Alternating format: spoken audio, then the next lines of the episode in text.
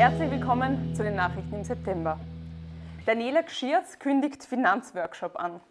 Die renommierte Expertin Daniela Gschirz bietet eine spezielle Workshop-Reihe an, die sich auf die wesentlichen Aspekte der Selbstständigkeit und des Finanzmanagements konzentriert. MIG tritt aus dem Schatten. Nach ihrer ausgedehnten Tour im Frühjahr veröffentlicht MIG ihre Debüt-EP Shadow Selves. Aufruf. Wenn Ihnen das Format der Late Night Show gefällt, schreiben Sie doch jetzt ein freundliches Kommentar unter dieses Video und abonnieren Sie den Kanal auf YouTube. Namen sind beliebte Liedtitel.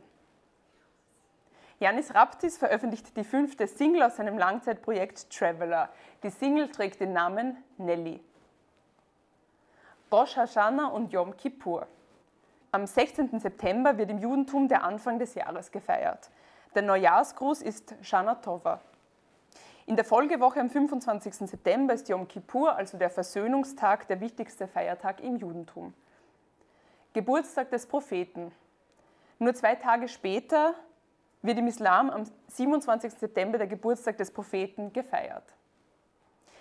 Nicht das letzte Abendmahl, aber das letzte Redaktionstreffen vor der Druckfreigabe erwartet die Redaktion des Kleinkunstmagazins welches am 14. Oktober erstmalig und möglicherweise gleichzeitig auch letztmalig erscheint. Das waren die Nachrichten im September. Mein Name ist Viktoria Pfeil. Vielen Dank für Ihr Interesse und alles Liebe.